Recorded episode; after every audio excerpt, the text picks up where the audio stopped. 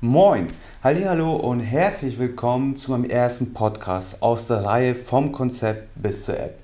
Ich bin Michael Kuhlmann, langjähriger App-Entwickler mit Erfahrung aus zahlreichen Projekten wie MyTaxi, TV Spielfilm, Elite-Partner, Tagesschau und vielen weiteren.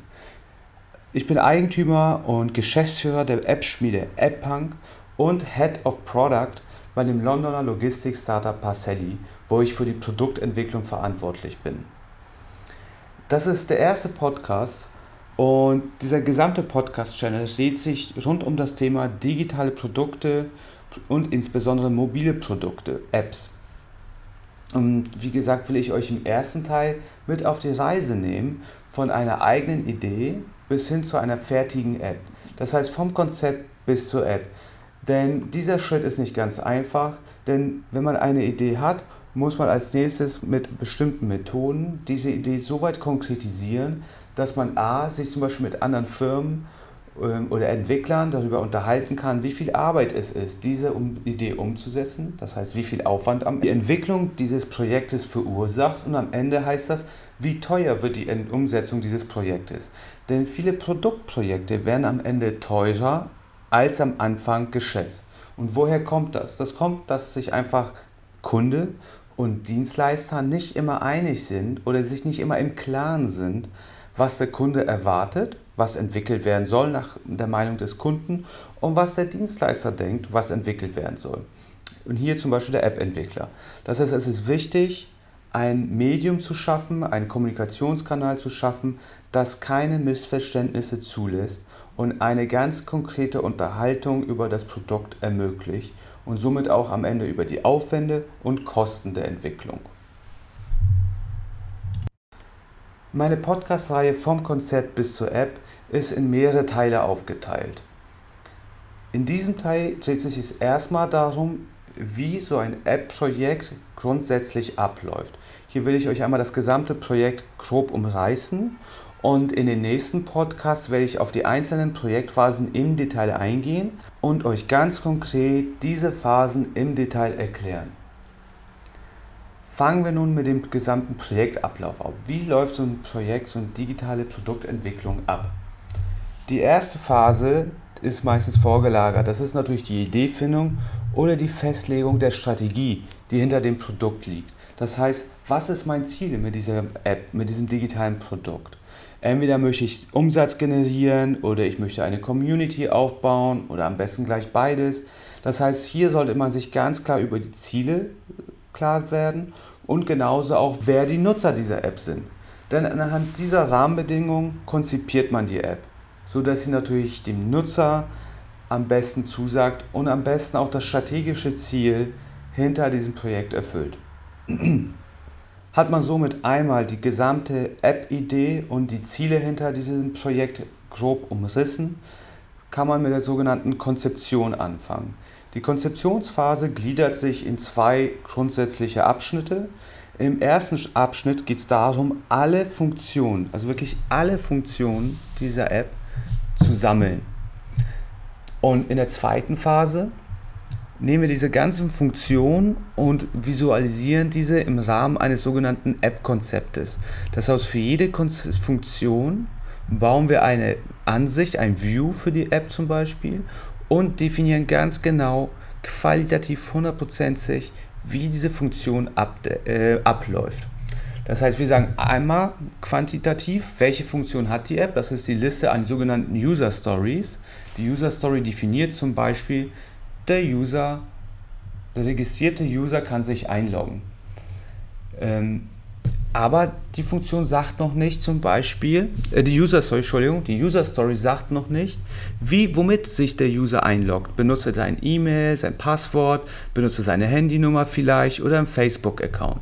Das heißt, um genau diese qualitativen Details zu definieren, schreibt man ein sogenanntes App-Konzept. Das heißt, wir skizzieren dort mit äh, Hilfe von sogenannten Scribbles erstmal den groben Aufbau der einzelnen Ansichten der Apps und dann skizzieren wir dort ebenfalls, wie diese Funktionen im Detail ablaufen. Für unser Beispiel den Login wäre es zum Beispiel, dass wir einfach zwei Eingabefelder mit Passwort und E-Mail festlegen und dann ist sofort klar, wie der Login abläuft.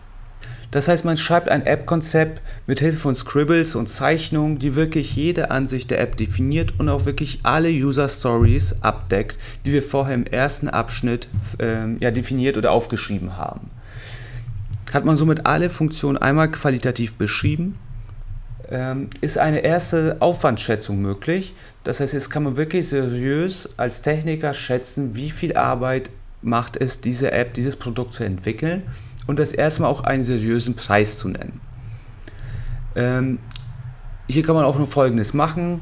Wenn zum Beispiel ähm, der zeitliche Rahmen oder der preisliche Rahmen ähm, das Budget sprengt, dann definiert man auch sogenannte Prioritäten bei den User Stories. Das heißt, wir ordnen sie zu 100% nach Wichtigkeit, nach äh, sogenannten Business Value. Darauf gehe ich noch im nächsten Podcast weiter ein. Und setzen nur die äh, User Stories um, die wirklich elementar sind für das Projekt. Das ist auch ein grundsätzlicher Tipp. Immer wenn man mit einem neuen Produkt anfängt, sollte man möglichst lean ansetzen. Denn es macht überhaupt gar keinen Sinn, das komplette Produkt zu bauen, wenn die Kernfunktionalität von den Kunden nicht angenommen wird. Nehmen wir hier als Beispiel eine Chat-App. Es macht keinen Sinn, zum Beispiel den Bilder-Chat einzubauen oder die GPS-Daten zu versenden, wenn man es nicht schafft, die simple Chat-App schon zu vermarkten und an die User zu bringen.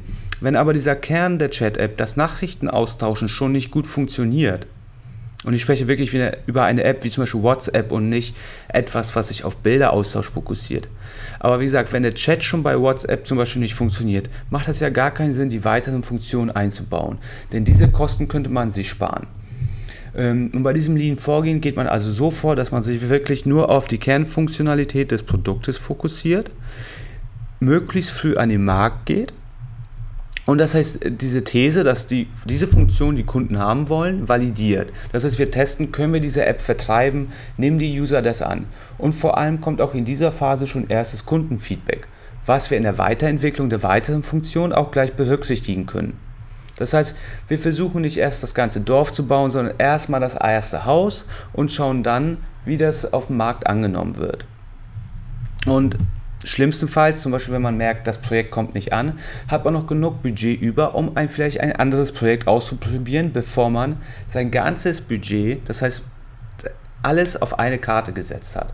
Also wie gesagt, immer schön lean anfangen, die Idee validieren und dann weiter ausbauen. Kommen wir aber zurück zu dem Ablauf des Projektes. Das heißt, wir haben jetzt ein Konzept, wir haben eine erste Aufwandschätzung und der Kunde ist damit zufrieden und sagt, okay, es kann losgehen. Dann kommt unmittelbar nach der Konzeptionsphase die sogenannte Designphase. Das heißt, jede Ansicht, die wir im Konzept definiert haben, geht zum Designer und der baut auf äh, Basis dessen das App-Design. Das passiert auch iterativ in der Regel, das heißt, es gibt für die zwei, drei wichtigsten Ansichten einer App erstmal ähm, Probedesigns und wenn ein Kunde diese abnimmt, dann wird auf Basis dessen die gesamte restliche App ähm, designt. Wenn das App-Projekt ein sogenanntes Backend, ein Server erfordert für die Kommunikation zwischen den verschiedenen Apps, zwischen den verschiedenen Geräten, auf denen die Apps installiert sind, dann äh, beginnt man auch in der Regel während der Designphase auch schon mit der Entwicklung des Backends. Und das ist der Anfang der agilen Entwicklungsphase. Agil, warum? Weil wir in sogenannten Sprints arbeiten. Denn es macht keinen Sinn, ein Projekt, sage ich mal, was größer ist, als Ganzes in Auftrag zu geben, dann als Kunde sich für ein Vierteljahr zurückzuziehen und nach einem Vierteljahr zu schauen, was ist daraus geworden und stellt dann fest, oh, die Entwickler, die in den Keller gegangen sind, um das Projekt zu entwickeln, haben auf einmal was ganz anderes entwickelt, was ich mir gedacht habe. Denn damit gibt man jegliche Kontrolle über das Projekt ab. Das heißt, optimalerweise so arbeiten wir zumindest, teilen wir das Projekt in sogenannte Sprints ab und am Ende jedes Sprints gibt es für den Kunden eine Testversion, die er sich direkt auf sein iPhone installieren kann. Das heißt, er kann sehen, was haben wir innerhalb der letzten zwei Wochen zum Beispiel entwickelt und kann genau zu diesem Zeitpunkt Feedback zu diesen Funktionen, die wir entwickelt haben, geben. Er hat auch nur eine Feedbackrunde dafür und die ist jetzt. Das heißt, er gibt jetzt Feedback, in der nächsten, Im nächsten Sprint setzen wir dann die nächsten Funktionen um und sein Feedback. Das heißt, je mehr Feedback er gibt, desto weniger neue Funktionen können wir einbauen. Aber wenn wir dann eine Funktion dem Kunden vorgestellt haben und er hat sie abgenommen, wissen wir auch, dass diese Funktion fertig ist. Das heißt, zuerst fühlt sich das Ganze noch ein bisschen unkonkret an, aber am Ende ist es immer so, dass wenn man etwas fertig hat und beide Parteien sind sich einig, dass es fertig ist, ist es auch wirklich fertig. Denn die Alternative dazu wäre, dass man das Projekt in Auftrag gibt und am Ende das gesamte Projekt sich anschaut und feststellt, dass es nicht in allen Details in die Richtung gegangen, wie ich sie mir als Kunde vorgestellt habe und es stellt erstmal eine lange Liste an Feedbackpunkten. Problem ist, alle denken sie, dass sie an diesem Punkt aber schon mit dem Projekt fertig sind. Sind sie aber nicht, denn diese Feedbackliste braucht auch nochmal Zeit, umgesetzt zu werden. Das heißt, wir dachten, wir sind zu 98% fertig, sind aber in der Realität erst bei 80%. Hingegen beim agilen Vorgehen wissen wir immer ganz transparent, wo wir sind und haben so gleichzeitig dadurch, dass wir die Funktion auch wirklich fertigstellen, schon sehr früh ein sogenanntes Deliverable Product. Das heißt, wir können auch schon diese noch nicht 100% fertige Version aber veröffentlichen, denn vielleicht funktioniert schon der Login, die Registrierung und der Textchat. Und während wir einen weiteren Teil der App bauen, haben wir schon eine bis dahin fertige App.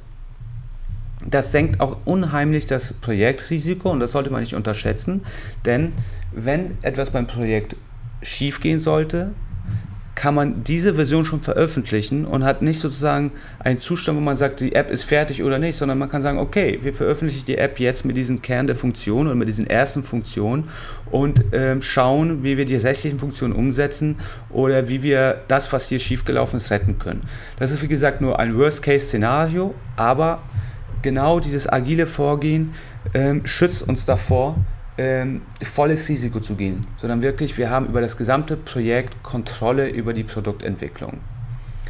Ist einmal die Entwicklung abgeschlossen und der Kunde sagt, okay, so gefällt mir das, diese App kann in den App Store gehen, ähm, kommt so natürlich der sogenannte App Store Upload, das heißt, wir erstellen Screenshots, der Kunde erstellt Marketinginformationen, vielleicht noch eine Homepage zu dem Projekt und dann geht die App äh, zu Apple in die Review das geht mittlerweile relativ flott. Das heißt, innerhalb von zwei, drei Tagen prüft Apple auch nochmal technisch die App durch. Das ist für uns auch sozusagen die technische Abnahme.